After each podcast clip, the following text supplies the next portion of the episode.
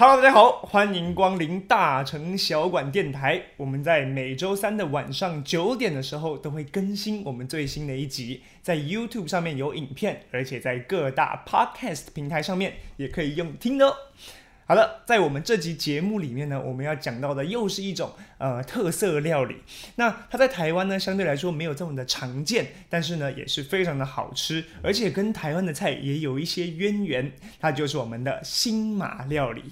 新加坡跟马来西亚呢，他们的料理啊，本来是同宗同源的，甚至本来都是同一个文化的地区嘛。但是呢，他们之间呢，却又有着余量情节，既有着矛盾，但是又有不可磨灭的情感以及血液。所以呢，其实这个呃新马料理呢，我们就把它结合在一起讲。那马来西亚的料理啊，反映出当地的这种多元文化，跟我们上礼拜讲到的泰国一样。其中呢，有包括马来人、华人、人印度、泰国、爪哇、苏门答腊等多种族的影响，演变成呢风味非常独特的料理，而且融会贯通了各式各样的香料、各式各样的这种料理技法。那新加坡跟马来西亚也相似啊，因为地理位置，因为新加坡在马六甲海峡那边嘛，大家都知道是非常重要的经贸位置，所以呢，它的这个料理呢，有马来人啊、华人、印尼、印度等等之外呢，还加上了英国移民的影影响，同样也反映出的就是一个多元性啦。好，那我们今天要来介绍的常见的新马料理，当然首先第一一定要介绍 Laksa，，也就是乐沙，Luxa 这个命名的由来呢，其实是来自于梵语啊，一种古代的语言。梵语中呢，叫做 laksha，其实是多的意思。那因为拉萨乐沙呢，它本身就是很多的食材去做风味的结合，所以呢，取其 laksha 多的意思而命名，变成我们现在的拉萨。那拉萨要讲之前呢，我们要先来讲一下娘惹呢，在当地的发音叫做 nyonya。那这个 nyonya 呢，其实啊是一个族群的总称。当时在明朝的时候，非常有名的郑和下西洋。那郑和下西洋，除了郑和他本人之外，当然也带着很多的随众嘛。那当地呢，就会有很多人留了下来，跟当地的这个男女啊通婚啊，于是呢就产生了后代。那因为他们本身是华人，所以到这个地方以后啊，生下来的这种通婚的女孩就叫做娘惹，男孩就叫做爸爸，那就是巴黎岛的那个巴叠字八八八八。那到了现在呢，娘惹就成了这一个族群的泛指啊泛称，所以呢，娘惹妞娘那他们呢，在这个新加坡以及马来西亚独立之前呢，马六甲跟新加坡也有一些土生土长的华人，也可以叫做娘惹。那他们呢，讲的就是马来语为主，但是呢，又保留了一点方言，所以呢，娘惹就是这样子一个既包圆了多元文化，同时呢，又很在地化的一个族群，就是娘惹。那所以呢，娘惹菜就是这一个族群他们所料理出来以及他们所吃的，就叫娘惹菜。那娘惹呢，因为他们都是来自华人的地区嘛，所以呢，他们的料理手法上面呢，跟中式传统的中式食物呢，非常的相像，但是呢，又融合了马来西亚当地的香料以及材料。在这个娘惹菜之中呢，就变化出了各式各样的料理，而乐沙就是其中的一个啊。那再讲回我们的乐沙，乐沙呢本身其实有非常多不同的种类，跟我们印象中的不一样啊。一讲到乐沙，感觉就是那种呃咖喱椰奶汤面啊，就是乐沙。但其实乐沙呢，它是一种料理，可甚至可以说是一种技法的总称。那它本身呢，透过利用可能虾米、虾膏、蒜蓉、干葱、辣椒啊、南姜以及椰汁等等各式各样的香料去。组合排列组合成各式各样不同的风味，所以呢，它的这个烹调的细节啊，非常的繁琐，然后一定是要用土锅制作的啊，才能保留它的这种原汁原味。那接下来呢，我们就来介绍几种乐沙。首先，第一个最常见的就是咖喱乐沙，也就是我们心目中讲到乐沙的时候呢，呃，直接想到的那种味道。那咖喱乐沙呢，它在北马就是北边的马来西亚呢，也叫做咖喱面 （Curry Me）。那我们在台湾吃到的最多的也就是这种。那这种咖喱乐沙呢，被这个美国网络传媒《赫芬顿邮报》评选为死前必尝的十大料理之一，可见其美味以及它的这种特别独特性啊。那这个咖喱乐沙怎么做呢？主要是利用咖喱酱。椰奶、柠檬叶、南姜、香茅等等的这种南洋香料呢，去熬出汤底，再淋上呢这个椰浆奶水，才完成这样子的一个汤头。那其中呢搭配的就是豆腐啊、豆芽菜、鸡肉，然后还有我们的面条啊，就形成了一碗呢，就是咸鲜又浓郁，但是呢同时又让人觉得清爽刺激味蕾这样的一碗汤面。所以呢，在夏天的时候来一碗，感觉啊非常的开胃，那同时呢也非常的暖胃的一道菜啊。那另外讲完我们最常见的咖喱乐沙以后呢，我们要来讲讲的另外一种叫做亚山乐沙 （Assam Laksa）。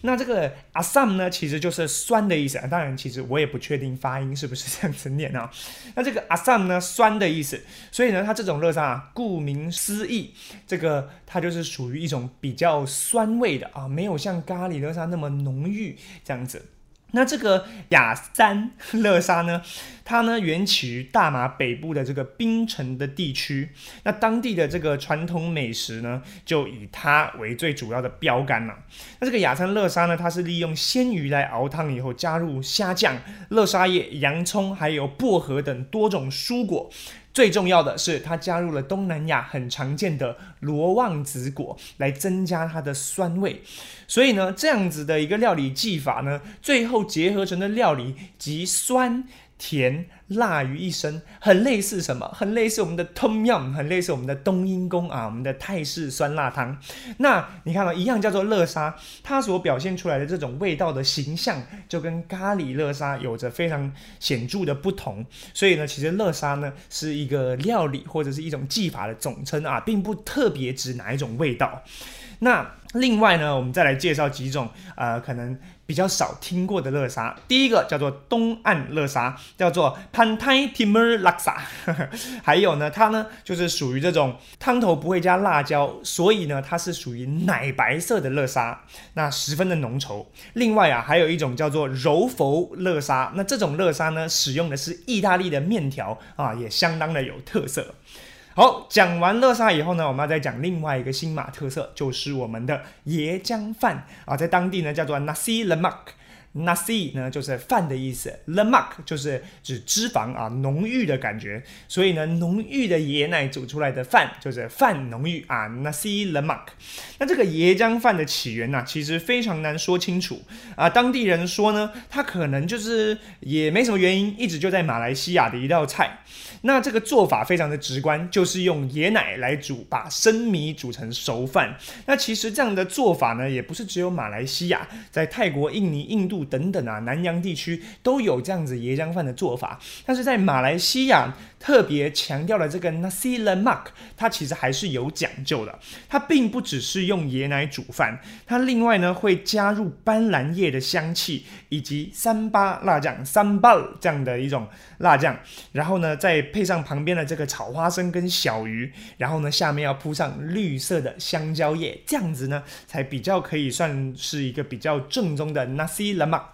那我们刚刚提到嘛，椰浆饭它的这个来源说不清楚。以下呢，我们也查到了一个比较广为流传又很温馨可爱的小故事。为什么椰浆饭叫做 nasi lemak？其实呢，是因为有一个叫 Mak 昆图这样的一位寡妇啊，她带着她的女儿，他们两个人一起生活。有一天呢，这位寡妇啊，她出门了，那回到家的时候呢，发现女儿在做饭。那女儿在做饭的时候啊，不小心把椰浆倒到了饭里面啊，就乱七八糟的，手忙脚乱的做出了这样的一个料理。那妈妈回到家以后就问女儿啊，Apa kau masak ni, Sedi？啊，意思呢，帮大家翻译一下，就是 Sedi 啊，你在做什么料理呢？这个时候啊，Sedi 也就是他的女儿就回答说，Nasi la mak，Nasi la mak。那 Nasi 就是饭的意思，就是 Nasi la 饭啦，然后 mak 就是妈的意思，所以呢。他有点像是说，呃，被问说你在做什么，然后呢，女儿就回答说饭啦妈，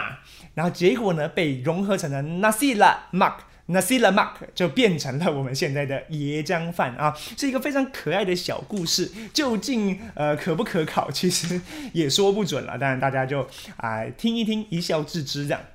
好，讲完椰浆饭，接下来我们要讲的就是肉骨茶巴古德啊。那这个巴古德不是因为我用台语在讲啊，其实在这个新马当地啊，肉骨茶就叫做巴古德。因为呢，其实像肉骨茶这道菜啊，它的来源其实来自于中国的南方啊，福建潮州一带，所以呢，就直接用音译到了当地，所以呢，在当地也叫做巴古德。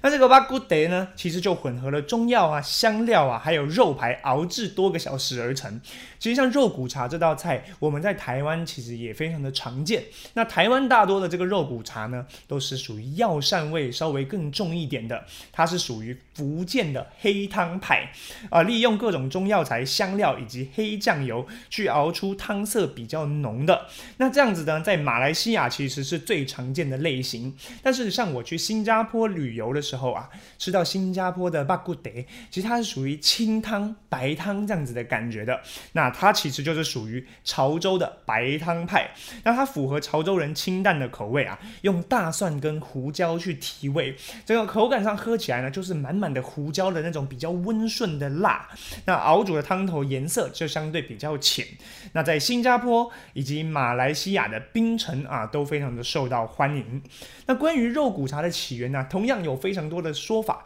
今天就给大家介绍一个苦力论。那这个苦力论呢，其实就是在这个。二十世纪初啊，因为福建这边的土地啊非常难开垦，所以都有一些人唐山过台湾来到了台湾，对不对？那也有人呢，可能就是往南洋去进发，所以呢，到了南洋以后啊，就做了非常多的这样的苦力的工作。那他这些苦力啊，他们在搬运的过程中呢，不免就会有一些药材从这个袋子里掉了出来，掉到了地上。那这些苦力们呢，生性节俭啊，当然呢，就把这些药材啊收集起来，然后呢，到当地的做这种。呃，排骨汤的地方就把药材呢提供给那个商家，说店家，你帮我把这个药材啊也煮进这个汤里面，那就逐渐的形成了这个肉骨茶这样子的料理，就是把中药加到排骨汤当中。那在二战结束后呢，来自中国福建的李文帝在巴生这个地方啊，经营了一个肉骨茶的摊摊位，那他就是根据早期的这个苦力工啊，把药材加进这个肉排里的这样的一个做法，那。后来呢，把这样的一个这个肉骨茶呢，就发扬光大了。那这个李文帝是当地肉骨茶料理的创办人嘛，所以呢，大家呢就把这个李文帝的这个帝呀，就叫做肉骨帝啊，给他取了这样子的一个小名，所以呢，就有了巴古德巴古德这个帝跟茶又是同音，所以呢，就变成巴古德巴肉骨帝或肉骨茶，所以呢，而有了我们现在这样子的命名哦。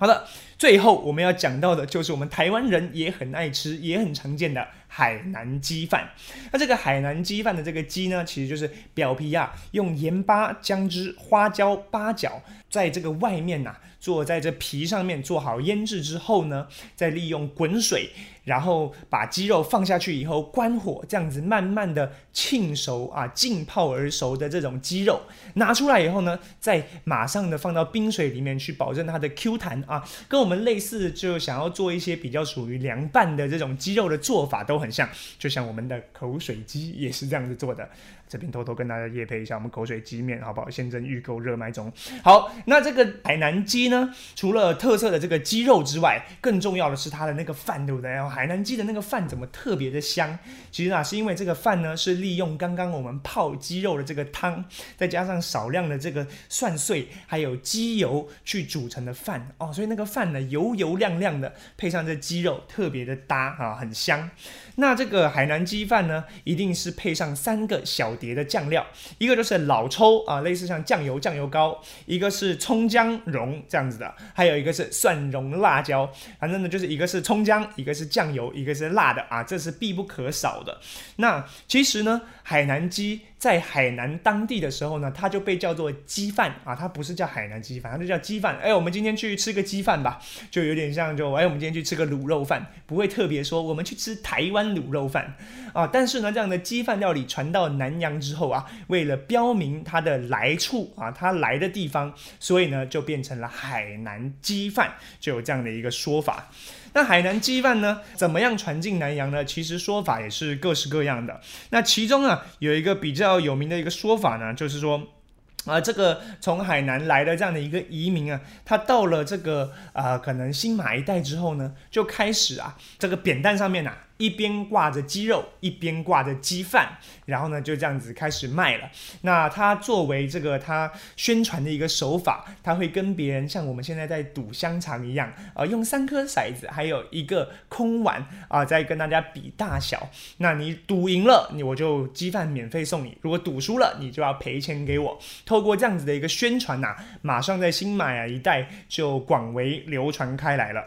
那根据新加坡学者的透露呢，最早在新新加坡贩售海南鸡的叫做王义元，他在一九三六年呢就把这道菜呢带进了新加坡。那其实也有其他说法，说一九二零年代早就有华人带来了，甚至呢马来西亚也说，哎，我们更早就有华人带来了。所以新加坡跟马来西亚对于海南鸡饭的起源其实一直有争议，而且比较幽默的、比较好笑的是，在一九六五年新加坡正式独立，两个人正。式分家之后，马上都由政府宣称了，我们才是发明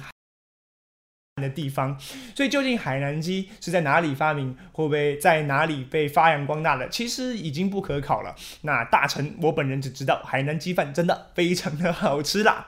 好了，以上就是我们本集的所有内容。那聊到这个新马料理呢，我就呃现在口水。直直的分泌啊，想到那种酸甜辣样子，让人非常开胃的感觉，同时兼具了浓郁的那种咖喱椰奶，又同时兼具了让人觉得啊酸甜开胃，我觉得是非常特别也非常好吃的一个料理。希望大家以后有机会也多多品尝我们的新马料理。好了，我是大琛，我们下礼拜三再见。